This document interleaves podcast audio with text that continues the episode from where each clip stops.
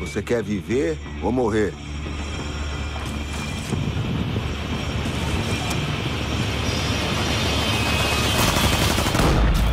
Que sejam todos muito bem-vindos a mais esta é, atrasada, embora Edição. mais pertinente do que nunca, edição de o podcast O Mal e o Feio. É, hoje, é, um especial que a gente já vem falando, Marden já sugeriu já alguns programas de fazer um especial sobre o filme Bacurau, que é provavelmente, melhor, deixa eu até corrigir o advérbio, é certamente um dos filmes brasileiros mais importantes dos últimos dez anos. Talvez desde Cidade de Deus a gente não tenha um, um filme culturalmente tão impactante Importante. como, como foi o Bacurau. E hum, eu, eu, na verdade, eu confesso que eu só vi uma vez lá na estreia. Eu tô precisando ver de novo, porque é um filme que merece várias revisões. A Rafa, minha namorada, ela já viu umas três vezes, que ela é super fã do filme também. E talvez ela, de novo, precise estar aqui nessa cadeira em vez de mim. Mas é, para acompanhar a nossa live hoje, já escrevi, nós temos é, o, o podcast O Mal e o Bonito, Brian Towns, para é, melhorar um pouco o visual dessa, dessa live, é, que é, interpreta o personagem Joshua no filme Bacurau. O Brian é, é um, um- Ele já é um, um curitibano com procuração é, assinada, né? De, de- já tem a chave da cidade, já está com ele. Uhum. E Sim. eu tive o, o- o prazer e o privilégio de trabalhar com o Brown, com, com, com o Brian em, eu, olha, eu juntei aqui Brown, já juntei Brian Towns, Browns, Acontece, acontece. e eu tive o privilégio de trabalhar com o Brian é, em um curta-metragem que foi roteiro dele, o Till Death, Eu, vi- Till Death Do Us eu vi, eu vi esse curta. que ficou muito divertido. Eu estava revendo esses dias até. Ficou Ai, muito divertido. legal. Gosto muito desse, dessa nossa parceria, Brian. Então, Brian, seja muito bem-vindo aqui ao podcast Mal e o Feio. Muito obrigado, muito obrigado. Eu Tava- acho que tava quem- bem divertido isso, né? Essa, essa curta que a gente fez tava, tava, tava bem diverti- divertido. Faz tempo que eu não assisti. Eu tenho que dar uma revisão nele. Eu, eu acho que para quem não não está reconhecendo, talvez, o Brian, né, por causa da barba, e porque ele é um cara muito simpático, né? Não é um, fascínora como o personagem dele é no, no, no Bacurau. É, cabe lembrar que o Brian é o protagonista da cena mais aterro- aterradora do Bacurau, né? Faz o, o ato de maior crueldade. E não sei se ainda tá, cabe a regra do spoiler agora. O que, que vocês acham? Não, tá bom, tá bom. Você está evitando Já, né? bem. Tá bom, né? É, É- é Ah, deixa eu só fazer uma coisa, falar. que é só para botar ordem na casa aqui também. É, eu preciso primeiro dizer que a pessoa que está louca para dar spoiler se chama Luiz Gustavo Vilela. Seja bem-vindo, Luiz Gustavo Vilela. O spoiler você dá depois de se apresentar, tá? Verdade. Primeiro, você, primeiro você se apresenta. Não faz sentido você. é, é, né, é, isso, é, isso é quase um- um- uma violência contra o nosso espectador. Você pelo menos seduza antes de dar o spoiler. Justo. É, eu, eu, eu, eu, ao contrário, revi há pouco tempo o, o Bacurau. É, na verdade, muito. Né, boa noite a todo mundo. Você tem que lembrar que eu fui criado por lobos, né? Eu não tenho essa coisa de, de cortesia e tal. né? Tem, tem que lembrar dessas coisas nessas horas. Não, eu também tenho que lembrar que você já está virando aquela piada da receita do frango no whisky. Sabe aquela piada clássica da receita do frango no whisky? Que receita de frango no whisky. Aí começa escrevendo, você precisa pegar o frango, assar o frango. Aí a pessoa vai escrevendo, e à medida que vai chegando no final da receita, fala, e o frango tá quase pronto, mas o que importa é que eu te amo pra caralho. É, eu, sou, eu sou esse cara. Sou esse cara. Mas vocês, vocês, ficam, vocês ficam marcando live sexta-noite, cara. Depois de uma semana pesada. É, é, é, a gente tem que começar também. a chamar o nosso é, programa aqui de Happy Liver. Happy Liver. E, obviamente. Mas é isso, é só, é só, é só, só para lembrar, então, vou dizer é, uma outra coisa. Para quem não lembra do Brian, ele é o que aparece pulando corda. Eu estou com as imagens na cabeça frescas. E Paulo, e, e como o, o Luiz Gustavo sempre aparece tomando um uísque ou um vinho, então podia ser também Happy Liver. Happy Livers. yeah, o Brian gostou, né? That was good. That was good. Ok, e a pessoa é, que é o nosso humorista que tem as piadas é, que Mas... elas, são, elas são tão infames que elas deram a volta e elas se transformaram em piadas sofisticadas e cult. É o nosso é, dono da casa aqui, o Marden. Boa noite, Marden. Boa noite, boa noite, Brian, Luiz, boa Paulo. Noite. Obrigado, Paulo, por salvar a noite também. Pois Eu é, peço desculpas. Exatamente na preparação da live. Peço desculpas, mas hoje eu, quando eu saí de casa para fazer algumas coisas, eu, eu, eu planejei muito mal o meu tempo de saída e ainda esqueci que eu ia ter que pegar a linha verde em horário de trânsito. Isso me fez perder é, uma hora, que é o, o, tanto que nós atrasamos. Peço perdão, mas é, antes atrasado do que cancelado. Então, é, bom, feitas então as devidas introduções, eu gostaria de pedir para é, meus colegas aqui uh, que façam uma introdução e uma breve resenha e apresentação para o filme Bacurau, que é o nosso principal tema de hoje. Antes de passarmos a palavra também, fazendo provocações, é, eu vou dar aqui já o spoiler de cara, é, dando tiros de volta no Brian, tiros com perguntas no Brian que nós daremos depois. Tiros em forma de perguntas. Marden, quer começar? Marden é especialista então, nisso. Bacurau é o terceiro longa-metragem do Kleber Mendonça Filho, só que no caso de Bacurau, ele dirigiu e escreveu também junto com o Juliano Dornelles, que é um parceiro antigo dele, os dois já haviam trabalhado em curtas, tem uma amizade muito antiga lá no Recife. E é um filme de gênero, que é uma coisa muito legal em se si, falando de cinema brasileiro, que aqui no Brasil, infelizmente, boa parte dos filmes são comédias ou são dramas, não há uma exploração adequada de gêneros.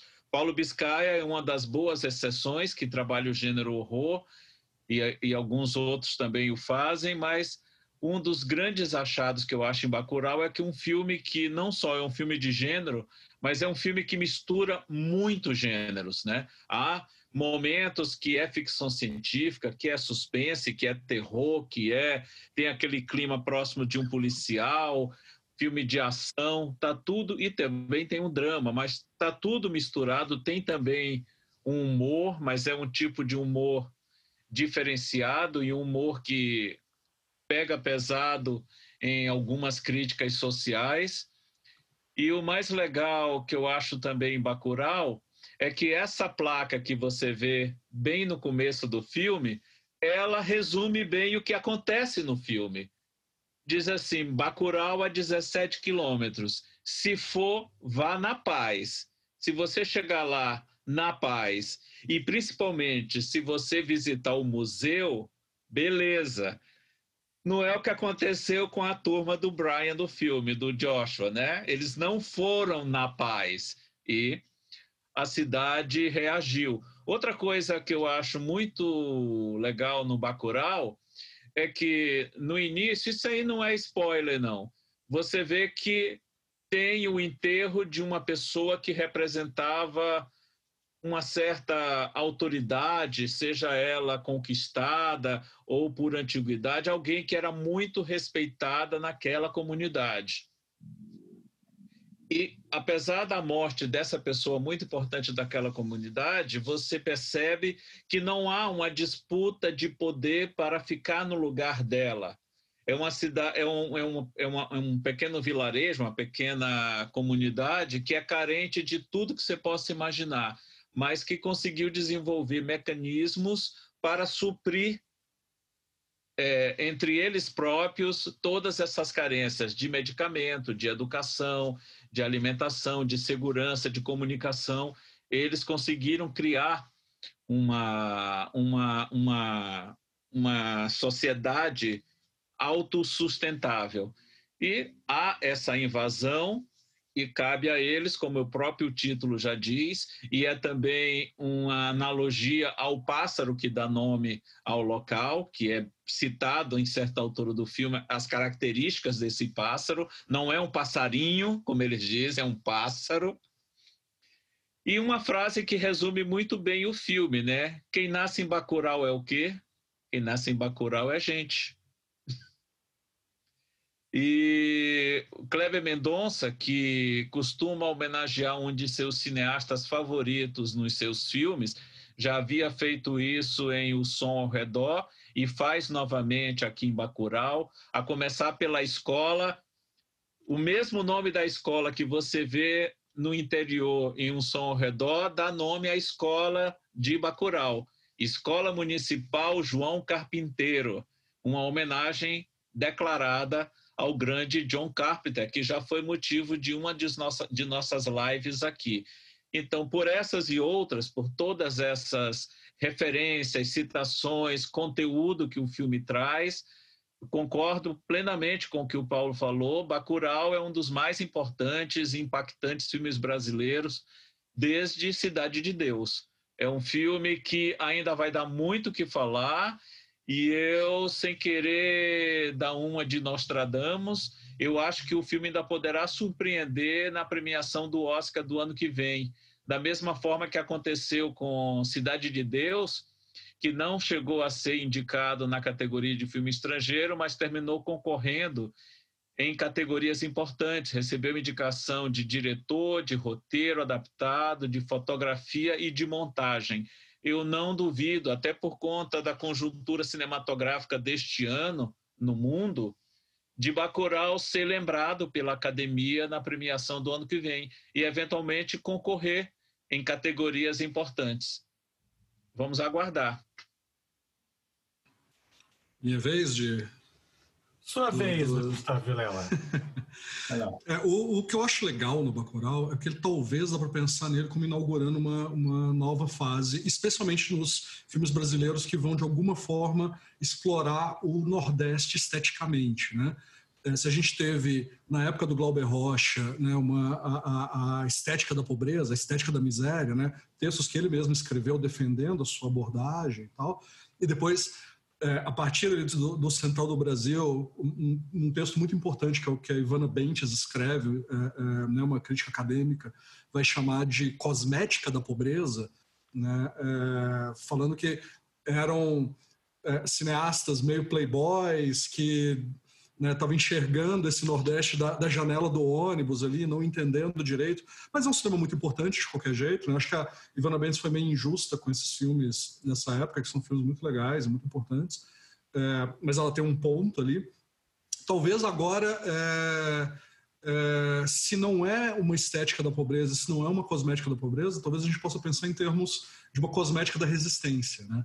É, porque não é um filme que vai, o Bacurau não é um filme que vai explorar essa miséria, ele não vai explorar a miséria humana brasileira, né? Porque porque são personagens que não se deixam definir por essa miséria, né? É, pela seca, pela agreste, pelo pelo contexto, pelo descaso, é, né?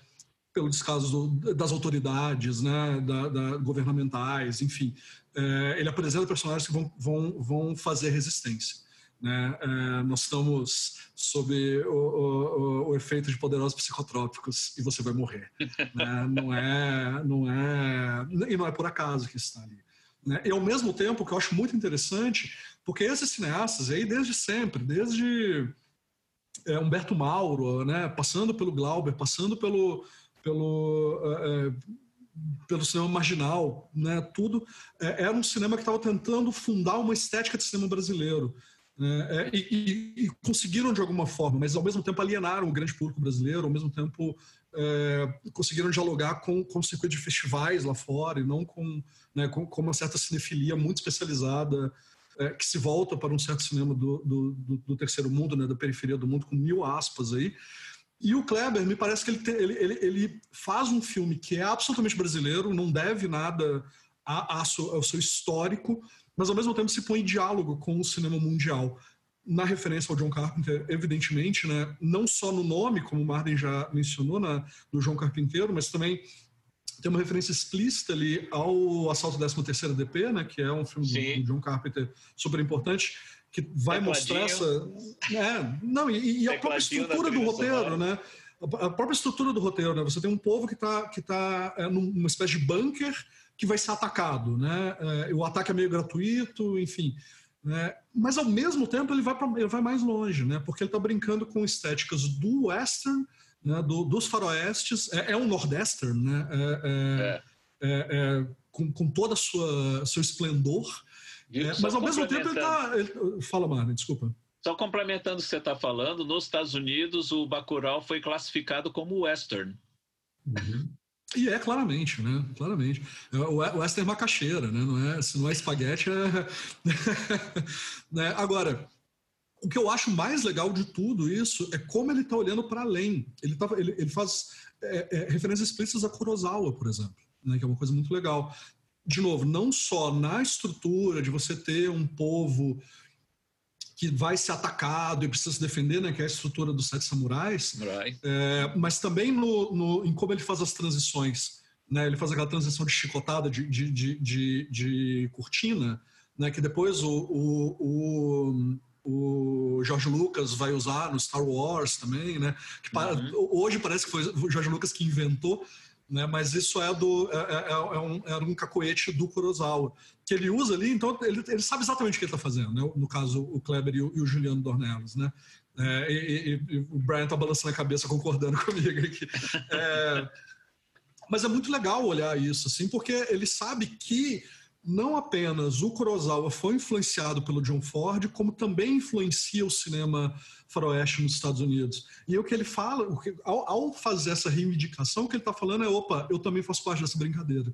Né? Eu não sou periferia do mundo. Me coloca aí no meio da roda e eu não vou aceitar. Isso é muito legal. Muito legal mesmo. Assim, eu acho que, que é um momento que o cinema nacional é, é, é isso. Ele deixa de ser cinema brasileiro. Ele, a gente para de pensar em termos de cinema brasileiro, a gente começa a pensar em termos de cinema feito no Brasil. É, que aí significa outra coisa já, assim, né? É, sem deixar de falar de temas brasileiros, mas ao mesmo tempo dialogando com o público né, é, londrino, é, é, nova-iorquino e, e, tudo bem. Assim, isso que eu acho que é uma das grandes potências do Bacurau. Falei demais? Ah, tá. Excelente. Nossa, até parece um podcast sério. É, eu, é, parece até que, que a gente faz roteiro para os nossos podcasts aqui.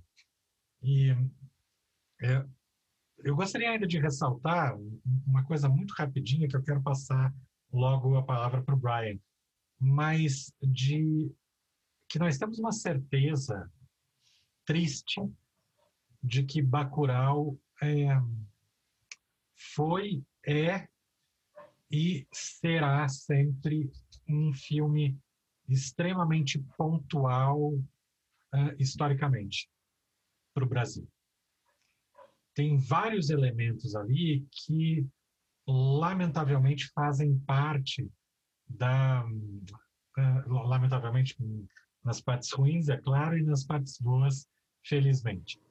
É, fazem parte de, uh, de um código genético brasileiro. Né? A, a tal da subserviência da classe política é, ao. Uh, ao Império Americano, né, a imagem do Império Americano é algo que é, é tenebroso o quão, um, o quão pontual e até é, premonitório, de certa forma, foi para mostrar o que a gente viveu. Né? Agora parece que está mudando um pouquinho, a não ser que, é, que, que é, o, os Estados Unidos virem um, um, país da América do Sul da década de 60 e, e acabe passando por um golpe. E, uh, mas o filme ele traz diversos temas políticos é, que quando boa parte do público brasileiro que viu Bacurau no cinema, a gente tinha imagens, né, circulando no Twitter, nas redes sociais, das pessoas aplaudindo certas cenas, porque ele, é, ele servia como uma catarse de uma série de coisas que, que a gente tem engasgado. Inclusive, eu até vou jogar aqui para depois vocês comentarem. Temos já algumas participações dos, dos nossos, do nosso público é, adorável aqui, que estão também. É, hoje vai ser um dia que vai ter é, discussões muito bacanas. A Dricadri Andrade fala que é um filme super tendencioso, horrível, maniqueísta. Minha opinião, sorry, tá certo? Tem, tem que expressar a sua opinião. É, já em resposta, a Hilza diz: me parece que o filme não é tendencioso, apenas uma obra refletindo o olhar dos autores, como são todas as obras. A, arte é tão poderosa por mostrar olhares distintos. É, e aí a gente já tem algumas provocações. Eu queria perguntar para o Brian, fazer uma pergunta bem genérica e uma outra bem específica. A bem genérica é, gostaria que você falasse um pouco, Brian, deixa eu botar aqui já para todo mundo se ver, é, hum, queria que você falasse um pouco sobre a tua trajetória dentro do Bacurau, como é que você chegou no filme, como é que foram, foi o período de gravações ou de filmagem, hoje em dia já não tem mais diferença, e, e principalmente depois o período de convivência com a equipe por todos os festivais que eu sei que você acompanhou vários, você teve em Cannes, quando o filme ganhou o prêmio Dimensão Especial do Júri, é, e como que foi ver a recepção do filme é, nos festivais e depois quando estreou, e sabendo que é, vocês estavam se combinando é, para ir para os festivais e as apresentações e tal, eu só posso imaginar que existe o um grupo de WhatsApp da equipe do Bacurau. Sim. E se existe o um grupo de WhatsApp da equipe do Bacurau, o quanto o Dukier participa? Essa é a pergunta específica? Essa é a pergunta específica. Tá bom. Tá bom. Então, é, na resposta do geral, a, a minha trajetória, primeira coisa para vocês que não me conhecem lá, que está assistindo, tem que sofrer com esse sotaque aqui. Uh, e vários erros gramáticos, mas tudo bem. Um, eu completei as gravações, as filmagens do, do longa-metragem Marighella, que vai lançar ano que vem, do, do Wagner Moura, com, com o Seu Jorge, e, entre outros, uh, que vai lançar ano que vem, em janeiro de 2018. Daí foi um mês, um mês atrás, eu acho, fim do fevereiro, começo do março, eu recebi um e-mail do, da produtora executiva, Emily Lesclos, produtora executiva de Bacurau. Uh, do nada, eu recebi esse e-mail falando a gente estamos gravando um filme lá no Nordeste, ouvi falar de você e eu gostaria de saber se você tiver interesse. Uh, e ela mandou o roteiro, eu li o roteiro e uh, eu sempre falo isso, a experiência de ler o roteiro do Bacurau, que agora está disponível. O, o Cleber Mendonça Filho acabou de lançar os três roteiros, os três filmes deles, três longas dele, Aquarius e uh, O Som Arredor e também Bacurau. Mas lendo o roteiro pela primeira vez, era como assistindo o filme pela primeira vez. Você fica virando página, pensando, o que é isso? O, o, o que, o, o que tipo de filme é? Você é completamente uh, deslumbrante, você, você fica totalmente confuso. Mas estava ótimo, estava ótimo. Então, eu dei um retorno e falo, estou dentro. Não sabia muito sobre isso. E eu, eu não sabia até... Um, é, eu cheguei lá no Nordeste, cheguei lá, uh, fui lá para o interior. A gente chegou lá no Rio Grande do Norte. Acho, acho que, se eu lembro certo, foi Natal, onde a gente chegou ao aeroporto e depois viajamos para três horas e meia pelo interior última hora e meia estava no, no estrada de terra. Tava, você estava dentro da coisa, não, não tive a opção de voltar. E uh, foi depois umas duas semanas eu tive um momento com o Kleber para perguntar como ele ouviu falar de mim, como como ele entrava em contato de mim. E ele acaba falando, uh, foi o próprio Wagner. Ele estava falando com o Wagner Moura e, e, falou sobre o conceito do filme e o Wagner me indicou. Então, eu cheguei no Bacurau realmente por conta do Wagner Moura. E a gente, eu estava lá nas gravações, duravam uns três meses. Eu estava lá um mês e meia e a convivência lá estava tava muito interessante, porque estava basicamente o três tipos de pessoas diferentes estavam, olha isso, olha essa imagem. Estavam ah, basicamente três tipos de pessoas diferentes. Tava as pessoas do região, tava os gringos que moravam no Brasil, a gente estava chamando gringo do Paraguai.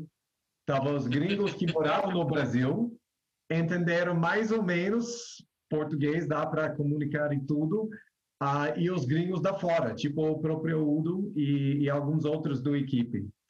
Daí era interessante porque os gringos da fora estavam dependentes da gente e o Kleber e tudo para perguntar o que, o que é isso? Isso é o Brasil?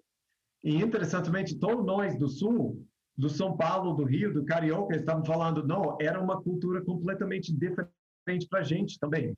Estava um lado do Brasil completamente diferente. Daí era interessante para ver como todo mundo uh, todo mundo encaixou dessa cena. Mas o que era o que era muito interessante também do convivência, eu lembro um, uma pessoa da equipe comentando um dia era como gravando dois filmes diferentes, porque vai vai ter uma semana de gravações dentro de Barra, essa cidadinha pequena, esse, esse distrito pequeno fora do Parelhas, mais uns 45 minutos de, eh, de estrada de terra. A Barra é basicamente, você viu a, a rua única do Bacurau lá no filme? Isso é Barra inteira.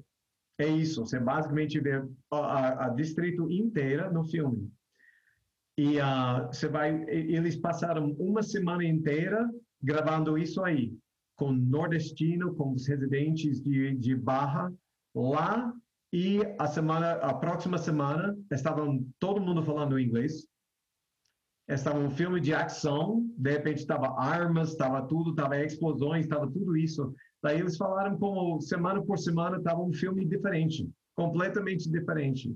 E estava a mesma experiência. Às vezes a gente, todo mundo estava convivendo lá no hotel, se conhecendo, mas teve uma porção de população que vai desaparecer para uma semana e o resto da gente fica lá conversando e na próxima semana foi a vez da gente. Daí tava tava interessante, tava uma situação bem dinâmica, mas em geral tava tava todo mundo tava realmente criou uma respeito para essa cultura, essa parte do, do, do Brasil em, em todo mundo, a equipe inteira.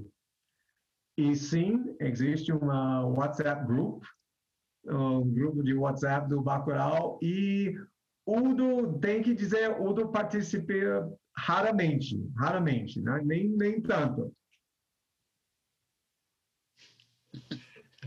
É, imaginei que as participações dele seriam ocasionais. Ah, ele está numa zona do tempo completamente diferente, mas ele é ele é gente boa, na verdade. Ele, ele vai estar num, num festival, é, ele vai participar é, acredito que virtualmente apenas, em um festival de que acontece, é, tem sua base em Goiás, provavelmente vai ser online, que é a mostra Crash, que é uma mostra que eu participei já duas ou três ocasiões, que é um festival muito legal e ele é um dos convidados do, Uhum. da Mostra Crash. Ah, ele é, ele é realmente gente boa. Ele é mais, é- é- ele é um dos atores que é sempre vilão, sempre parece, ele tem essa presença na tela super assustador, mas pessoalmente na vida real ele é, é um amor, é um pessoa mais mais agradável, mais aberto, dá para conversa, dá para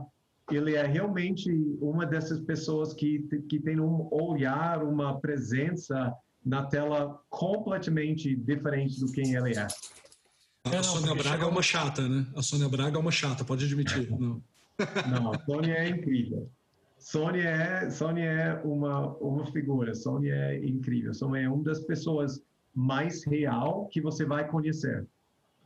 Realmente, eu tive uma, eu tive uma, uma boa relacionamento com ela. A gente, a gente tive uma convergência do horário todo dia em volta de pôr do sol.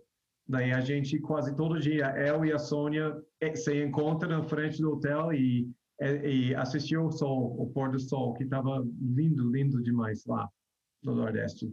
Ela é uma pessoa e a gente, nós dois morava, ela ainda mora em Nova York. Daí também tive, tivemos essa conexão. Mas ela é, ela é realmente uma outra que é gente boa. Vocês iam na mesma eu, acho, eu acho que na vida real você deve ser mais assustado da Sônia do que Udo. Realmente, se eu precisava escolher brigar uma ou outra, eu escolho Udo. Eu escolho Udo. Ele é, ele é mais doce.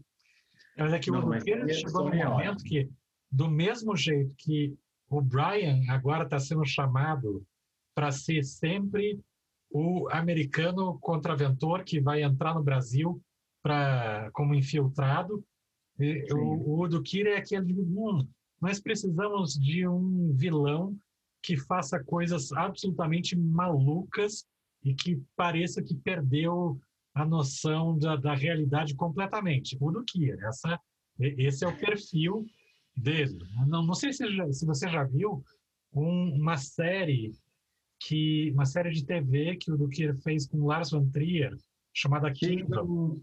Yeah, the Kingdom. Uhum. que Ele estava um contando a história ele faz um é um corpo de bebê e a cabeça dele mesmo. Aquilo é uma das coisas mais perturbadoras que eu já vi em toda a minha vida. Aham. E, e ah, dá pra, eu, eu não gosto de falar a história das outras, mas ele estava falando sobre esse momento especificamente e ele falava o que você viu lá no no, ah, no, no série completa foi o primeiro take, take única.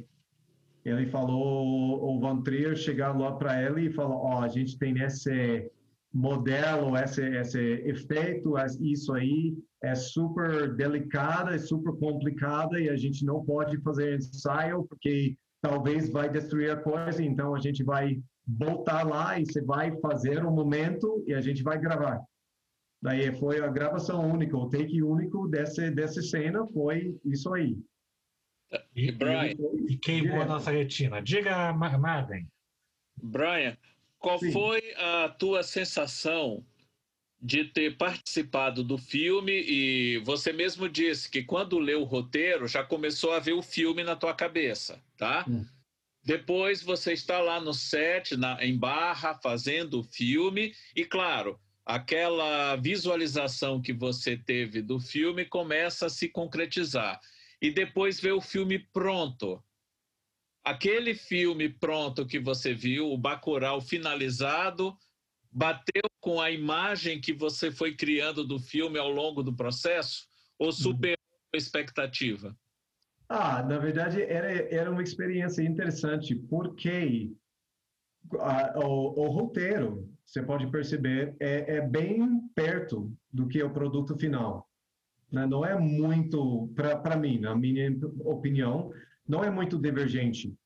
Né? Como vocês falaram antes, eu acho que o Luiz está falando, essas caras sabem o que eles estão fazendo. Não tem nem um segundo do filme lá que é acidental não tem nenhum acidente lá, nem nenhum desses ah, acontecimento espontâneo. Não, é tudo lá, é bem considerado e super, super cuidadosamente executado lá, feito lá no filme.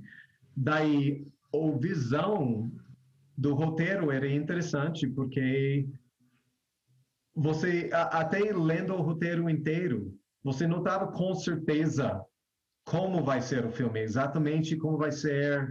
É um faroeste, é um filme de ação, é tudo isso, ou, ou vários gêneros lá dentro do filme foram foram uma uma enigma, né? E quando a gente estávamos lá gravando, como eu falei, foi uma experiência meia fraturada, né? meia meia em pedaços, porque os partes dos gringos, a grande ma maioria foram gravados separado do a vida do vilarejo. Né? Daí, enfim, quando a gente completou as gravações, a gente conheceu todo mundo, a gente conheceu a, a vilarejo, o povo, todos os outros atores, mas esses momentos no filme, as cenas no filme, que você não faz parte, ou grande maioria das vezes você não estava lá no set, não estava nem perto. Daí você não teve ideia como vai ser o visual. Daí, em Cannes, o, o, o lançamento internacional, a estreia internacional do filme, em Cannes, foi a primeira vez que todo mundo, além do Kleber, Juliano e, e os editores, viu o filme inteiro. Da, até o ponto a, a, quem não sabe exatamente, ah, é você que fez isso, ah, você que fez isso. Eu lembro sentando ao lado do Suzy Lopes, a, a atriz que está a cena que você falou, quem nasceu em Bacurau, se lembra, ela, ela é a dona da, da, da mercado lá. Eu lembro sentando ao, ao, lado dela e quando aquela cena que Luiz não vai dar spoiler para acontece, ela me deu um cotovelo lá, lá, lá no, no, meio do teatro em Cannes, todo mundo de smoking e tudo. Ela me deu um cotovelo e falou, ah, foi você! É você que faz isso! Daí, uh, mas, mas superou as expectativas total. É, é, é sempre, é sempre para mim, como ator, é sempre doloroso para assistir o filme pela primeira vez, porque você fica apavorado né, apavorado como vai sair, você não sabe que que vai ser uma boa ou não, ou, ou, ou se you know, você ama o filme, você é super animado, mas você não sei, talvez a plateia não vai entender.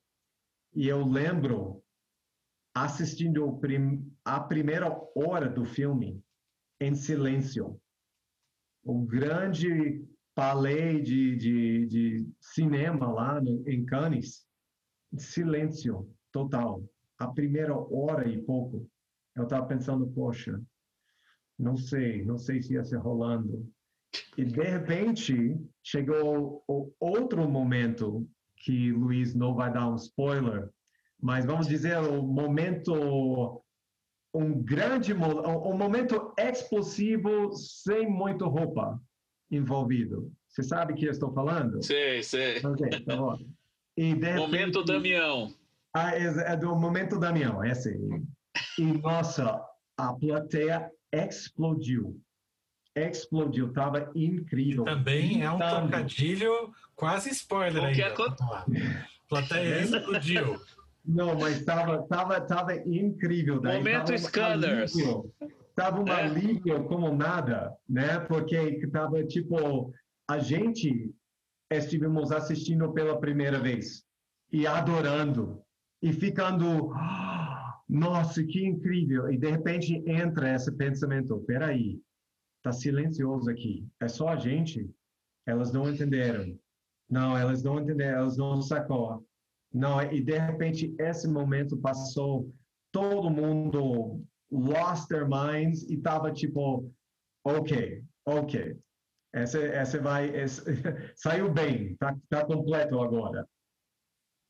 E Brian, pegando essa deixa dessa primeira sessão coletiva que você e outros atores do elenco viram o filme pronto pela primeira vez lá em Cannes quando teve o lançamento mundial. O Cléber Juliano fizeram uma exibição especial em Barra para os moradores de Barra. Você esteve presente também nessa sessão? Não estava não. Não, estava estava entre duas outras estava bem pertinho e na verdade eu estava tava fazendo outra coisa, daí eu não poderia ser presente para isso, mas virtualmente, como você falou do grupo, todo mundo mandando mensagens e vídeos e clipes, estava lá. E esse, esse foi um momento incrível, na verdade. Eles já estavam falando disso, isso foi planejado, isso foi parte do trajetória. Tava, se, se o filme inteiro, eu, eu, eu gostaria de pensar se o filme inteiro estava desastre e foi, foi nada certo, eles ainda iria fazer essa coisa, né? Porque merece os, os moradores lá. Tava uma noite muito especial. Eu vou compartilhar aqui uma foto, ver se Brian, não sei se você está nessa foto ou não, mas aqui achei uma foto ah, da equipe. Não, eu acho, acho que não. Eu acho que essa estava depois a gente depois algum da gente voltou. Eu não estava, mas meu nome está lá. Meu nome está um desses num desses, desses cartões. Yeah, esses cartões. Meu nome é, então, tá... essa, essa e tem é alguém segurando a foto do Tony Júnior, do prefeito. Ah, no Tardelli. essa foto é legal também para a gente lembrar da quantidade de profissionais que que está envolvida numa numa produção cinematográfica, né? E quanto Esse é o, eu acho movimento total, economicamente. Está uhum, é, escrito no fim do filme. É, no fim do filme aparece isso. Foram, se não me engano, 800 profissionais envolvidos na produção. Envolto 800 profissionais. Né? Isso aqui então, é uma então, fração. Hum? É uma então, fração. E isso para um filme só. Um filme só. E, na verdade, um filme só lá no, no, no Imagine On Location, né? lá bem remote, né? Imagine um filme que está sendo produzido dentro de um estúdio um complexo, bem com muita infraestrutura. Vai, vai providenciar até mais. Brian, eu é, já tive é, um, uma conversa com uma amiga minha que é, é uma brasileira naturalizada é, americana, norte-americana, e, e ela me falou sobre a reação de amigos dela vendo Bacurau lá, em São Francisco, onde moram. Uhum. E eu queria saber o, como que você tem percebido a, a reação não só é, estadunidense, norte-americana, mas uhum. nos países do hemisfério norte como um todo. Como é que eles reagem ao discurso político do filme? Se percebem isso? Como que, que conversam com isso? Não, eu acho a, a primeira coisa, e o Luiz falou um pouco sobre isso antes, a, a primeira coisa é a imagem do Brasil que aparece nesse filme não é a imagem que é, normalmente está apresentado internacionalmente. Né? Quando o mundo pensa no Brasil, eles pensaram no Rio de Janeiro. É isso. Talvez no, no máximo São Paulo. Né? Todo mundo sabe tem necessidade imenso São Paulo. Daí a ideia é uma grande cidade super super lotado de pessoas. Talvez. E, que, é, que é a nossa capital, né? Que é a capital é. do Brasil, né? Não, esse não é Buenos Aires? não é? Isso, ou isso, ou, ou, Buenos Aires. Depende, tem, tem um revezamento aí. É, mas, mas, mas a imagem internacionalmente é Rio de Janeiro né? A ideia do, do é, Brasil é praia, Brasil é, é muito tropical, muito úmido, né? Brasil é surfista, Brasil é, é, carioca, né? Isso é a imagem do Brasil. Daí, ou, ou Amazônia, ou Amazônia, é a floresta tropical total, né? Daí, primeira coisa, e está apresentando uma outra visão do Brasil, que é, que é 100% autêntico, mas não é, não é bem conhecido. Daí, primeira coisa é desafiando a imagem do Brasil em geral. Eu acho a segunda parte é a cultura que está apresentado. Né? Na primeira hora do filme, mais ou menos, a gente vai conhecendo esse vilarejo. E como eu ouvi várias vezes o Juliano Dornelles falando nesses festivais, o Bacurau existe. o Bacurau existe. Eles fizeram várias uh, viagens lá no Nordeste para encontrar o vilarejo para ser Bacurau, para virar Bacurau. E, e uh, ele sempre fala a história de um vilarejo onde eles foram e estava um lugar bem simples, mas teve lá no centro uma pracinha. O pracinha bem cuidado. E lá no centro, de, centro do pracinha tive um busto, uma escultura. Daí eles percebem isso, eles falaram, ah, vamos, vamos ver o que é isso, esse busto, é um general, é um soldado, é um, esse tipo de coisa. E eles chegaram lá e o busto era mulher professora. E ele falando também, esse vilarejo também tive museu. Ele falou, era um parede dentro de uma casa de um dos moradores, mas era museu. Também tive vilarejos com biblioteca. Né? Daí, a ideia era, existe essa imagem de uma vilarejo simples, né? talvez dá para dizer, ó, não é bem desenvolvido, mas culturalmente é super desenvolvido. Tem um senso de comunidade, tem um foco na, na cultura que não é tipicamente o que está apresentado nesses tipos de lugares. Daí eu acho primeira vez é, é uma coisa no hemisfério do norte que está, peraí, essa não é a imagem de vilarejo pobre que a gente conhece, né? o povo simples que mora junto na, na, na que mora junto with the earth na, na terra e, e, tem jeitos simples pastorais. Não é assim. Esses são uma, um povo com seu próprio cultura seu próprio dinâmico social. E enfim, você tem a juxtaposição do, desse, desse, desse invasor gringo, né?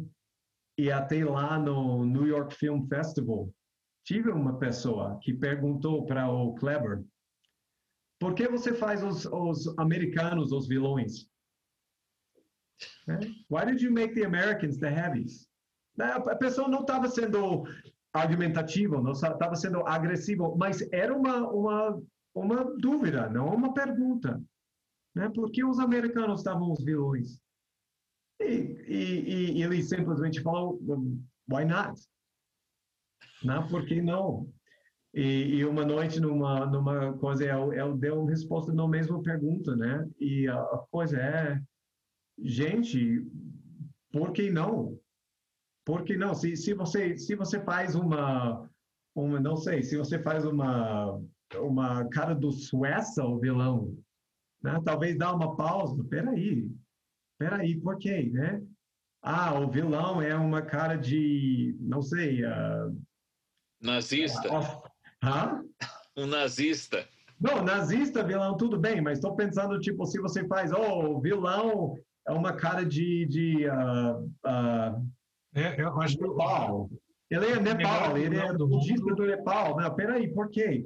mas porque americano, americano um, um país que tem esse esse love affair com armas e, e tem um, you know, literalmente pessoas matando pessoas em público cada outra semana com arma. Mas mas por que eles não são os invasores? Não não faz sentido. Né? Mas Daí, tem algum vilão suíço na história da cinematografia? Well, eu acho, eu acho que eh, eu lembro uma pessoa comentando para mim, uma pessoa comentando para mim, como gringo e, eu tenho que concordar, como gringo eu não entender todos os símbolos, todas as imagens do Bacurau. Eu não recebe o impacto do Bacurau. Posso entender de uma maneira acadêmica, mas, mas essa pessoa fala para mim, tem imagens lá na tela, essas, essas imagens do, do povo submissivo, do invasor, explorador, que estão, como algum de vocês falou, na genética brasileira. Né, Paulo, como você falou, é no DNA brasileiro, essas, essas coisas daí. Eu acho que brasileiro assistindo esse filme tem uma, uma reação muito forte. As, as imagens realmente comunicaram como uma, uma coisa bem profundo no, no collective psyche, né? E eu acho que o pessoal do hemisfério da norte é mais um enigma, mais uma questão. Wait, peraí, isso não é e, e por isso é interessante, né? Ele, ele, ele, ele, esse não é a apresentação estereotípico de país desenvolvido, desenvolvendo uh, ou do, do país terceiro mundo que eles estão acostumados. É, e, e, eles não estão acostumados, quer dizer, vocês não estão acostumados a se ver dessa forma também, né? É, não, não, normalmente a ideia do, do, do, invasor, eu, eu sempre uso esse exemplo, mas no filme de ação tem um clichê que eu nunca gostei, mas é um clichê 100%. Tem um herói que resolve problemas com violência e um vilão. E, enfim, o que acontece? O herói luta como vilão e ele derruba vilão, ele derrota vilão, né? E enfim, ele poderia matar o vilão, mas ele não faz, porque ele é o cara bom. É o que acontece sempre. O vilão recupera suficientemente para fazer mais um ataque do herói e depois o herói mata o vilão mas está justificado. Agora tá todo no, mundo no, pode no... sente bem sobre esse, porque ah, mas ele ele deixou, mas o vilão tentava mais uma vez, então justificou a violência. É, não, não, não, essa, é um ato de, não é um ato de crueldade, é de legítima defesa, né? É, é sempre uma coisa de defesa. Daí a gente está e, e nem de vingança, é, né? de, de yeah. vingança desmedida. Yeah, e eu vou, eu, eu talvez vou ofender aqui, mas eu sempre, eu sempre olhar no, eu acho que o Brasil é uma lição interessante, especificamente para americano, porque Brasil tem suas, seus desafios, com certeza, não é perfeito, mas americano é criado com essa narrativa do que sempre estamos em guerra, sempre estamos envolvido numa ação militar em um outro país para defender nosso país. Por quê? Temos um país rico, um país grande, com tantos recursos, e se a gente não tivermos esse grande exército lutando sempre em algum lugar no mundo, alguém vai invadir. Alguém vai invadir porque todo mundo quer o que a gente tem. E eu acho que é interessante é Brasil tem recursos iguais, até talvez maiores. Tem recursos, tem minerais, tem tem agricultura, tem água, tem de tudo. Mas ninguém está invadindo o Brasil. O Brasil não está Porque não, não precisa. Daí a gente não precisa invadir. Mas a gente estamos com essa mentalidade que violência, a gente faz violência mas é sempre justificada. Sempre justificada. E daí o, eu acho. Eu, eu, eu acho... É... Desculpa, é... Brian, pode falar. Não, não. Eu, eu acho que é diferente para norte-americano. Eu acho que eles não estão ofendidos, a grande maioria não estão ofendidos por isso, mas é um enigma, dá uma, um choque, dá uma pausa. Wait, peraí, que é isso?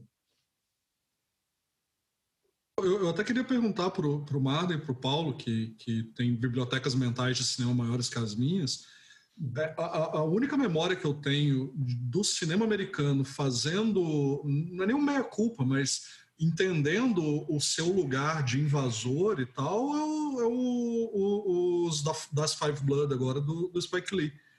O único filme de guerra, que não é exatamente um filme de guerra, mas mas que vai, vai, vai tentar fazer uma, uma espécie de reflexão em cima da, da do, do, imperialismo americano, né? um filme americano mesmo, né? um filme da indústria americana, por mais que o Spike ele ainda seja de alguma forma uma figura meio que à margem ali, mas que vai fazer uma reflexão em cima desse papel do invasor, né? É, é, ou no mínimo o outro lado dessa coisa do xerife da América, né? que vem desde ali do, do, do depois da Segunda Guerra Mundial, né? que os Estados Unidos vão se colocar nesse nesse lugar de, de xerife do, do, do mundo, né? É, é, que e, e, e, o resto do mundo que, que a gente tem que aceitar simplesmente, né? Assim, uhum. né? Esse, esse, patrulhamento e tal, né? E, enfim, acho que talvez os filmes do Michael Moore, mas aí são documentários e, muito ideológicos, né? Com, com, uma carga ideológica muito muito carregada, assim, né? Não sei o que, que vocês me mas você vê também muito dessa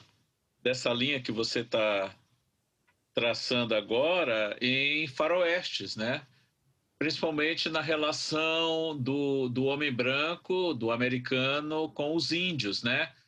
Claro, você pega a própria carreira do John Ford, você vê várias transformações na, na visão que ele tem daquilo tudo, né?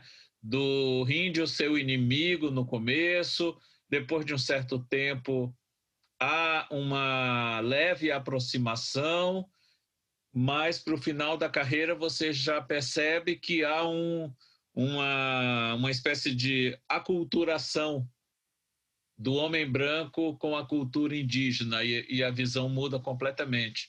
Apesar de ser um filme que envelheceu muito mal e rápido, o Dança com Lobos, do Kevin Costner, lida também com essa questão um outro que lida até melhor ainda e continua bem interessante, não envelheceu muito bem, é o Homem Chamado Cavalo, do comecinho dos anos 70, com o Richard Harris. Então, no faroeste você percebe muito dessa meia-culpa, dessa tentativa de, de rever alguns conceitos, algumas posições, e não deixa de ser, no, no, no, numa espécie assim de microcosmo, a situação mais abrangente da postura americana em relação ao resto do mundo, né? Da mesma maneira que você hoje vê muitos filmes de americanos invadindo outros países ou mandando tropas especiais para outros países, naquele universo do Velho Oeste, essa relação existia com os índios, depois com os chineses, com os negros. Então, essa, essa questão sempre pontuou muitos faroestes tanto com o mau exemplo, como depois com uma tentativa de, de melhorar essa relação, de aceitar o, o outro, de valorizar as qualidades do outro. Tem muitos faroestes que, que costumam é, se valer dessa nova premissa. Uhum. É, é, eu, eu, quero dizer também, tem, tem no, no série, eu lembro quando eu estava tava vamos dizer, nos, nos 80 até os 90 foi vários filmes sobre o Vietnã, o conflito em Vietnã, né? Então, havia várias, começando, na verdade, nos 70, né? Como Apocalypse Now, e, e tive depois o Hamburger Hill, uma série de filmes assim que apresentaram de uma maneira bem gráfica, bem realística, a violência e as coisas terríveis sobre a guerra e sobre esse conflito especificamente que a nossa consciente é, é uma questão, mas sempre focava no soldado como vítima.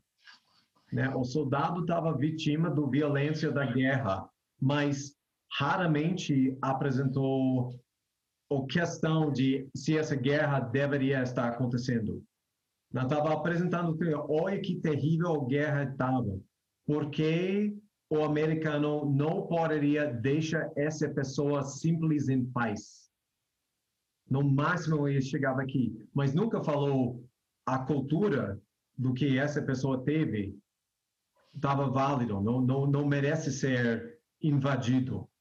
Não, o, o, o, cine, os cineastas americanos são absolutamente desinteressados pela, pela pelas vidas das, daquelas pessoas. Você tem toda a razão, assim. É, eu, eu acho, eu acho que é, talvez eu não, eu vou, eu não vou até lá, mas a ideia, a gente tem uma, uma impressão dessas pessoas meia patronizando. Eu não sei se dá para dizer isso, né? Mas uma, não, uh, eles não, a maioria das vezes a vida do, do pessoa do país que está sendo invadido é simplificada é super simplificado, apresentado numa maneira que justifica as ações do heróis. Né? Pelo menos é ok. Que coisa triste que aconteceu, mas está tudo bem. Mas nunca está apresentado de uma maneira como uma cultura sofisticada com sua própria história, como deve ser. E eu acho que é essa compreensão que o, que o Kleber e o Juliano têm na hora de, de, de construir essa oposição né, entre os invasores, porque é, é, é, os seus personagens, eu falo vocês tratam, né, desculpa, mas os seus personagens, é, né, o personagem do invasor gringo, né, não é nem o americano, porque o, o do Cria ele faz um alemão no filme, é. um alemão naturalizado é, norte-americano. É, tem um também, o James Verdade. Turpin. Verdade. imperialistas todos. todos. É, mas mas é, é, é, eles sequer cogitam a hipótese de haver resistência. Né? Uhum. Né, é, né, eles são convidados várias vezes a venha conhecer a nossa cultura. Né? Você não quer entrar no nosso museu? Uhum. Né? Eles são convidados, assim, entendam, reconheçam a gente enquanto seres humanos. Ainda dá tempo. Né? Uhum. Vem cá entrar no nosso museu. Aí, a hora que eles entram no museu, eles falam assim: nós somos humanos, mas somos humanos violentos. Uhum. Nós somos tão violentos quanto vocês, pelo menos. Né? Mas a gente está defendendo a nossa casa. Né? Que é a hora que você vê a sombra da, das armas, assim, né? Eu, eu acho que o que é interessante nisso é, é, é como talvez justamente porque o Kleber estudou na Inglaterra, né, tem formação crítica, cobriu Cannes muitas vezes como crítico de cinema, né, uhum. então ele, ele tem esse repertório justamente do, da, do, do, da representação do cinema, é, é, de como o americano se vê através do cinema, né?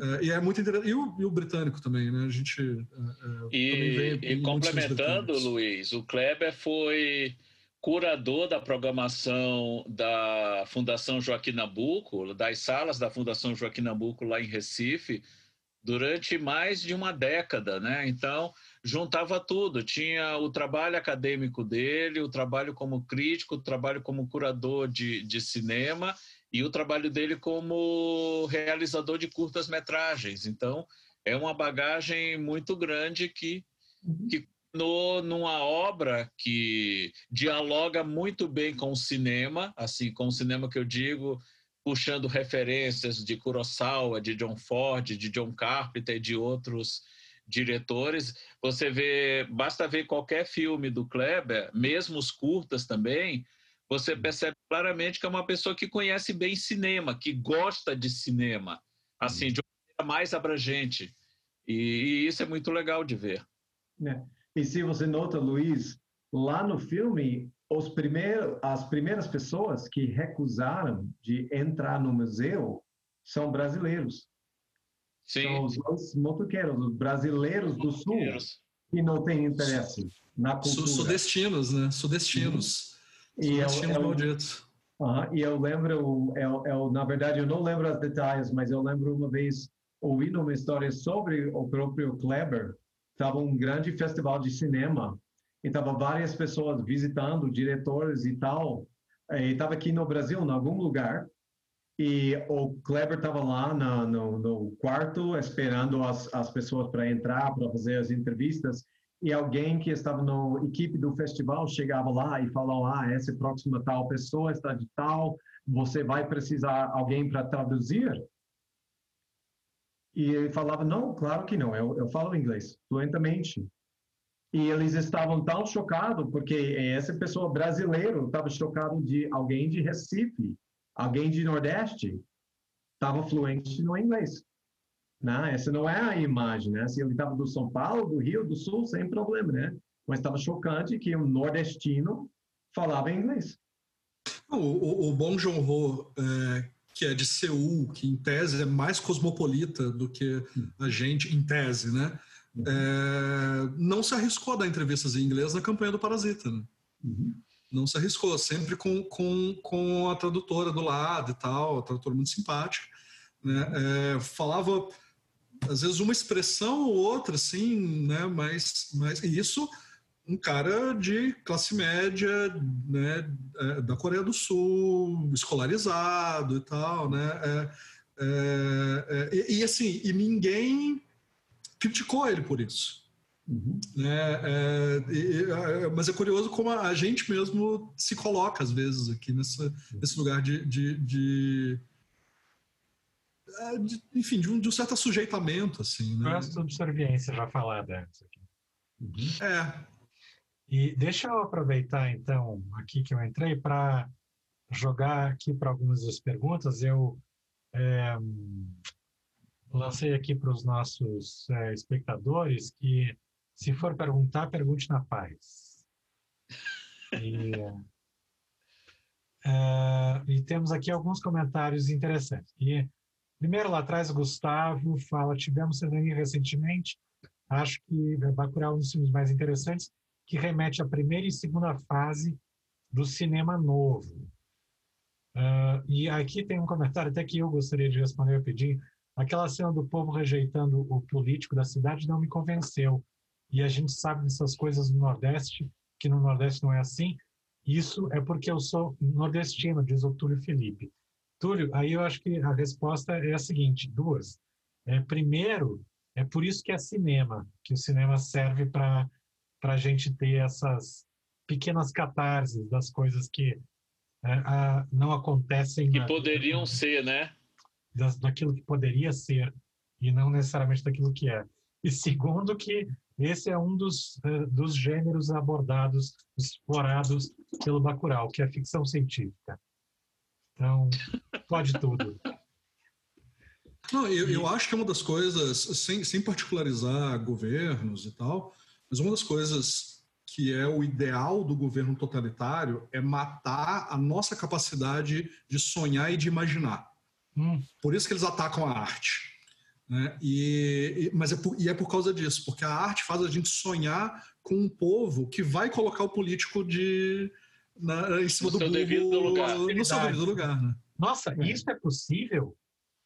Isso. Isso é possível? Dá, é, dá para fazer eu, isso? Eu, eu, vi o comentário várias vezes no Twitter e pessoas falando oh, a única coisa ficção científica no Bacurau e o povo reagiu. O que eu acho não sendo brasileiro, não, não, não, posso, não posso verificar isso sim ou não, mas eu já vi postado várias vezes. Então, a ficção científica é, e, ao mesmo tempo na verdade, né, em muitos casos. Não, mas. E, e, ao, e ao mesmo tempo, o Marden talvez possa falar, temos um, um nordestino aqui, para não dizer que a gente está sem lugar de fala, né, Marden? Inclusive, é, outro comentário. Olha, eu vou dizer, eu vou dizer com uma, de uma maneira bem simples. Em 2018, o Nordeste reagiu. Olha aí, né? 2018. Obrigado. E já Bom, historicamente, né? Canudos, os, os, os, né, o cangaço, pô. Tem um certo. Desculpa, desculpa. Mas, mas só para complementar isso, um ó, só para fechar, Douglas... Paulo, essa questão, você falou da questão da arte, né? Da questão de ser um filme e o filme mostrar o que poderia ter sido. O Tarantino fez muito isso, não era uma vez em Hollywood, no Bastardos em Glória, ele reescreve a história nesses dois filmes. No Bacurau a mesma coisa. A reação, a gente sabe que na maioria dos casos nem sempre ela acontece, mas seria o desejável. E o filme dialoga com outros clássicos do cinema e a gente citou dois grandes exemplos aqui: o assalto ao 13º Distrito e o Sete Samurai. Então, nesses dois casos, há uma reação daquele grupo que é invadido, aquele que está dentro do distrito policial e aquela pequena comunidade que vive no, no Japão feudal. Há uma reação. E essas duas obras são as duas principais influências de Bacurau. Não poderia ser diferente. Falando em representante do Nordeste, existe um certo Douglas Machado que diz que o melhor cinema no Brasil, vale dizer, é feito no Nordeste. E eu assino embaixo. é, e o Valber Tuller, nosso companheiro de todas as horas, aqui de todas as lives, Apaniguado. E, apaniguado, ele tem vários, vários comentários aqui. Como é apaniguado, eu vou ler todos, depois eu leio o do Emerson aqui também. É, o, ele faz, bom, ele faz alguns comentários e eu vou terminar com a pergunta, que é a primeira coisa que ele escreveu aqui. Ele diz que Bacurau é quase uma síntese de um Brasil mais, digamos, brutal, um faroeste transgênero, praticamente um Mad Max sertanejo, que gera uma reflexão sobre um capitalismo gore apresentando insurgentes de uma democracia em agonia através de um hiperrealismo alucinatório. Uou, Valber! Mandou bem. Uou. Gastou, gastou Aurélio, hein? Vai, vai Luiz, tomar um por isso. Vai. Essa, essa é tua, Luiz. E aí ele, ele, te- ele começa aqui com uma pergunta. Quais prêmios significativos Bacurau foi indicado? E a pergunta que não quer calar, por que não representou o Brasil no Oscar? Faltou marketing? Eu acho. Eu, eu, eu, eu tenho, eu tenho as duas respostas é, na ponta da língua aqui. Você Então, mande lá. manda. É, cara, ganhou o Un Certain Regard. Meu, meu francês é horrível. Manda, Paulo. Un Certain Regard. O, Um certain regard. olha aí. Né? Ganhou o prêmio Um Certo Olhar, na verdade, de Cannes, que O Os prêmio- prêmios o nobres, prêmio né? Jury, the jury prize. Ah, eu tô confundindo, desculpa. Quem ganhou. Não, quem ganhou esse foi a Vida Invisível. Foi, Não, foi o que foi. Foi a Vida Invisível, que foi o, o filme indicado Isso. ano passado. É, foi o, foi o ganhou, ganhou o prêmio do júri, certo? O, o júri, eu acho que era composto por cinco ou sete pessoas e chegou a dar um empate técnico entre A Vida Invisível, que é um belo filme também, um filme muito bonito, e o Bacurau.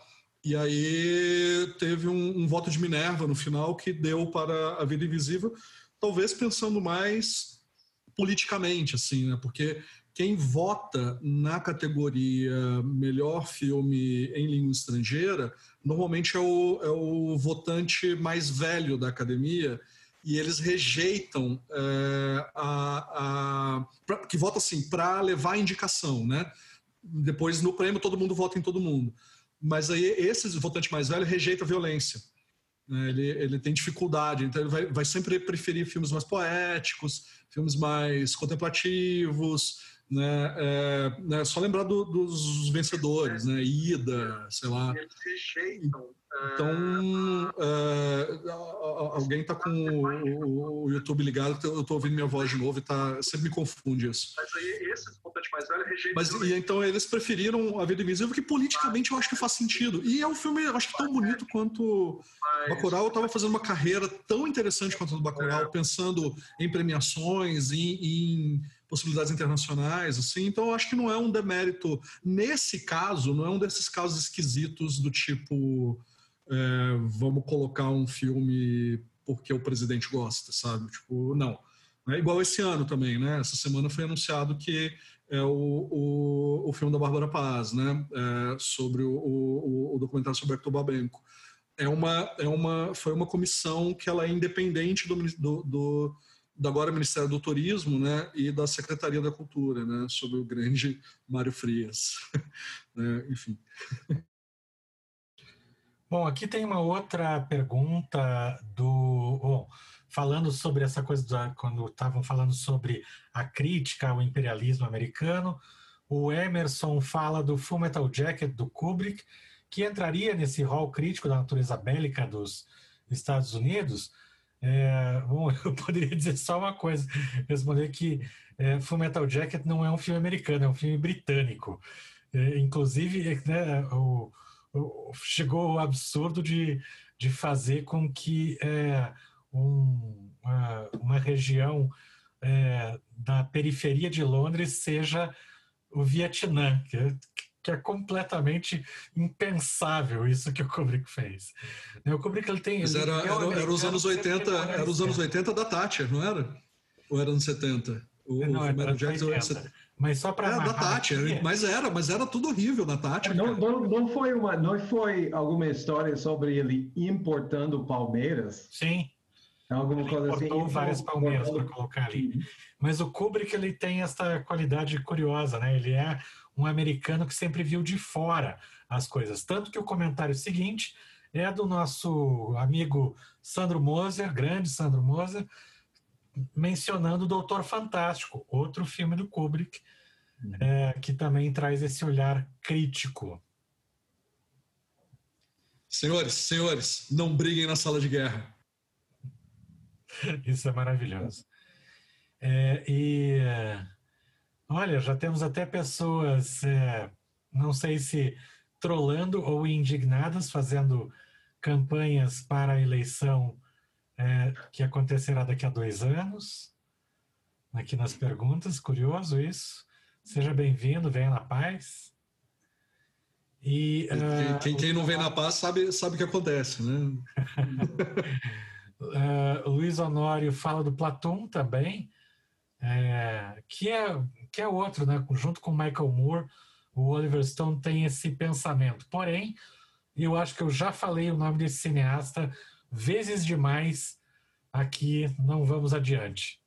Como já falei em outro programa, se você veio para o podcast Mal e o Feio ouvir sobre a obra de Oliver Stone, você veio no lugar errado. Mas muito obrigado pela colaboração, Luiz Honório. Você é legal, o Oliver Stone não. E temos aí no comentário Grande Marden. Aí esse é, essa pessoa pretensiosa do Douglas Machado aí fala que é, na verdade essa cena seria diferente. Tony era recebido pela população como se ah, a cena do político, né? Era recebido pela população como se estivessem receptivos, mas era apenas para se aproveitar dele. Por conta das limitações na produção, refizeram a cena para ficar mais rápida, resolvendo em menos tempo. Tá aí o, o Douglas fazendo a defesa do filme, já respondendo a pergunta anterior sobre, sobre a cena. Inclusive, é, conflito entre nordestinos agora. Douglas e o Tiago. Tiago não, Túlio, perdão. Mas, mas esse, esse, é um outro erro que a gente aqui do Sul, né? É, e, e, eu acho que eu já estou aqui há tempo suficiente para me considerar do Sul também, que a gente comete, né? Considerar o, o Nordeste como um corpo coeso, né? A, a, gente fica querendo ser respeitado na nossa diferença, né? Tipo, não, não, não. O pessoal do Norte pioneiro é completamente diferente do pessoal do litoral e tal, mas a gente segue falando essas coisas do tipo o Nordeste, né? O, é, a África, é. os europeus, né? América, é muito engraçado que a América, né? A, a, gente quer ser reconhecido. Os Estados Unidos, né? Que também você vai ter. Completamente. Verdade. É, é que nem eu, eu, eu, vi um comentário esses dias muito curioso de um sujeito é, defendendo, né? A, a inversão do resultado da eleição americana, dizendo não, mas se você tirar os votos da Califórnia, o Trump ganhou. Sim, mas até onde eu sei, Califórnia ainda faz parte, né? É, ainda, ainda, você pode até ter alguma polêmica em relação a considerar é, Washington DC um, um, um, distrito, Porto Rico, né? Você pode até aí ainda envolve, né? Tipo, uhum. mas fora isso, cara. Eu, eu, eu, eu, ouvi falar, é, é interessante, né? Como todos esses processos que estão sendo sendo acionados, né, para verificar a integridade de eleição, só estão sendo acionados nos estados onde o Trump perdeu. Ninguém está contando de novo do Utah, né? Quando ele ganhou, não, não tem nem um fraude, nem um fraude nos estados onde ele ganhou. É só esse nacional fraude coordenado, conspiração, só nos estados onde ele perdeu. É interessante isso. Mas eu, eu, eu, acho, eu acho muito justo a, a, interferência da Rússia na outra, na outra eleição Rússia, China e tal, e agora essa bagunça porque os Estados Unidos estão muito provando do próprio veneno. Assim, toda a bagunça que eles causaram no resto do mundo, né, que é documentado, não estou nem falando de teoria da conspiração, nem nada do gênero, assim, né, tipo, é documentado. Os golpes existe, militares nos anos existe 60. Existe a possibilidade né? de fazer um, uma refilmagem de Bacurau na Geórgia? Wyoming. Stacey Abrams no papel de, de Lia de Tamaracá, né? Tipo... É isso aí, cara. Eu, eu apoio. E Brian, de, de, você... Direção de Alva do Verney, sabe? Brian, você votou na eleição americana deste ano? Não, gente, gente, é, é, é, só, é só minha opinião, mas, mas quando a conversa política chega nesse profundeza, né, quando uma questão é fraude, por quê? Porque eu não ganhei. Mas como eu perdeu, eu tenho 70 milhões de pessoas que votaram para mim. Bom, cara. E a outra pessoa teve 70 milhões e até um pouco mais. E assim funciona. Bastante mais, né? Foi, Mas, foi mas a ideia do bastante. não, temos que encontrar provas. Não existe provas. Ou essa é prova de, de fraude. Tipo, gente, daí, se você segue esse racio, raciocínio, você vai ser vindicado quando você ganha. É basicamente isso. É fraude, é falso, é errado até eu ganho. Quando eu ganho, tá certo.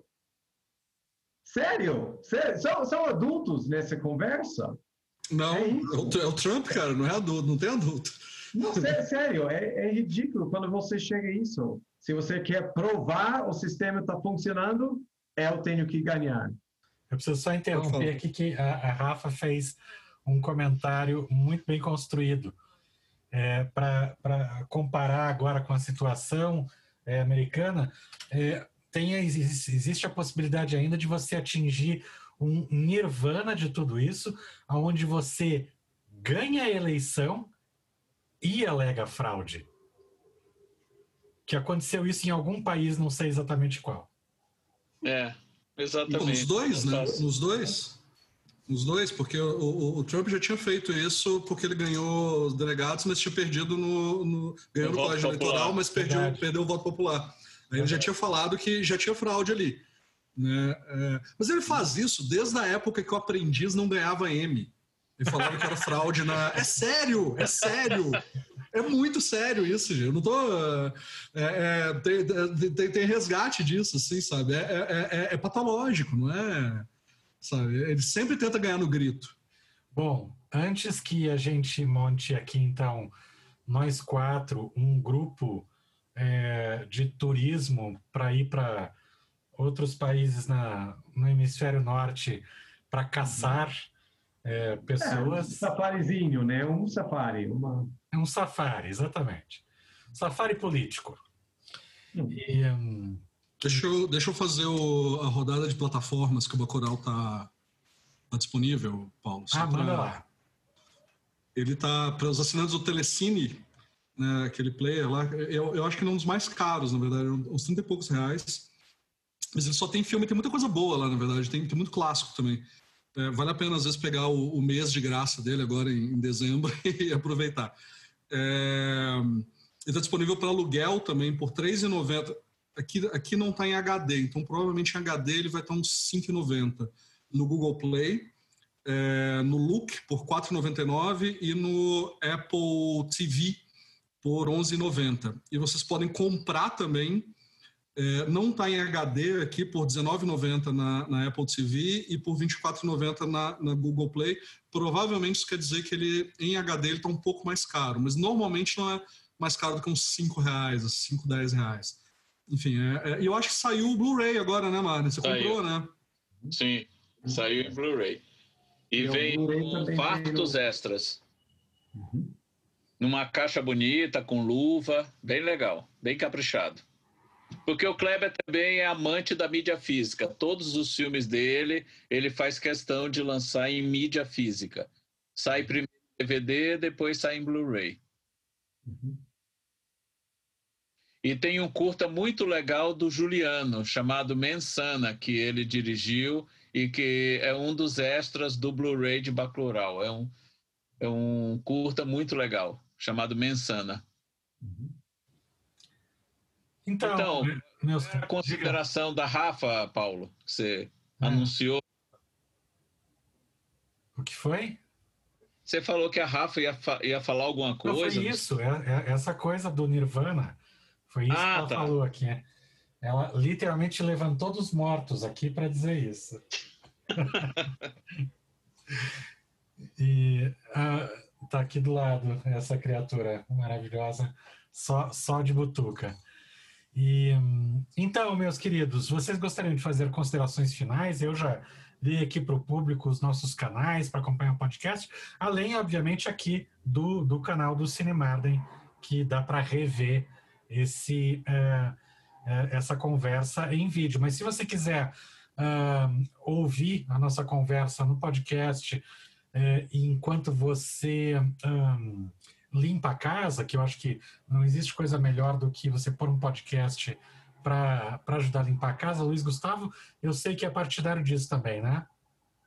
Nossa, demais. Amanhã eu mal posso esperar. É, são duas horas que eu escuto o Foro de Teresina e o Love It or Leave It, que é o, John Lovett, é, ele era o cara que escrevia os discursos do Obama, e aí ele tem uma espécie de talk show de humor e política americana que me diverte profundamente, assim, e, e são duas horas certinha, termina, faxina a casa inteira. Dicas de podcast para limpeza com Luiz Gustavo Vilela.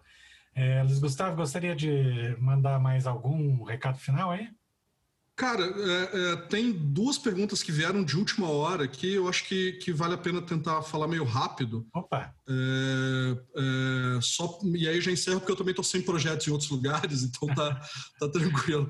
É, que o, o, Guilherme Vaz pergunta se a gente acha que, independente de certo respeito que os filmes nacionais têm, será que em relação ao Oscar falta alguma essência do que é ser brasileiro e talvez somos regionais demais? Não, é só política. E, e é. eu, eventualmente um dia vai encaixar, sabe? Não é. E, e, a gente tem que lembrar que nunca é o melhor filme que ganha, é só o filme menos odiado. Né? Então, uhum. Porque é uma média aritmética e tal, então não tem muita coisa. E o Emerson Lima de Souza pergunta se a gente acredita que Bacurau poderá despertar um interesse maior do público brasileiro com o nosso cinema. E eu acho que já fez, inclusive. Eu acho que já, já, já despertou. Né? Mas acho que tende a, a continuar, assim, né? E, e, de novo... Não, e puxando, e puxando a brasa pra gente, Luiz, o Bacurau, ano passado, ficou 13 semanas em cartaz no Cine Passeio, 13 semanas. Foi o nosso segundo maior público em toda a história do Cine Passeio, só perdeu por Parasita. Parasita teve um público um pouco maior, mas também ficou 19 semanas em cartaz. Iria ficar a vigésima quando a sala foi fechada. E Bacurau, em Curitiba, no Cine Passeio, teve a melhor taxa de ocupação do Brasil. Ao longo dessas 13 semanas, o filme teve uma taxa de ocupação de 85%, na média. Ou seja, é quase uma sessão lotada, todas as sessões. Três anos antes, eu fui ver o Joaquim, do Marcelo Gomes, que é um filme muito bonito. Eu, eu vi no cinema, é, é, lindo, me emocionou profundamente, porque ele se passa em Minas Gerais, bem na região que eu cresci ali, bem é, é, cerradão, mas o cerrado verde, né? Não é aquele cerrado agreste, assim, não é? E eu estava sozinho na sala. Três, três anos antes, eu estava sozinho na sala. Sabe? Era uma sessão de meio de semana, uma sessão um pouco mais tarde, mas eu estava sozinho. E, e, pensar que três anos depois o Bacurau estava enchendo salas, assim, eu acho que já é uma mudança. Já é uma mudança. Né? E eu não duvido nada que o Marighella, que é o, é, é, o próximo filme do Mr. Brian Towns, né, uh, vai, vai ter uma ocupação muito boa também. Né? Inclusive por causa do momento político, né? Que eu acho que a moçada, só para espizinhar certos políticos, vão, vão, vão assistir esse filme em multidões. Então, e é em cima do Marighella que eu queria encerrar minha participação, desejando ver em breve o Brian novamente nas telas em Marighella.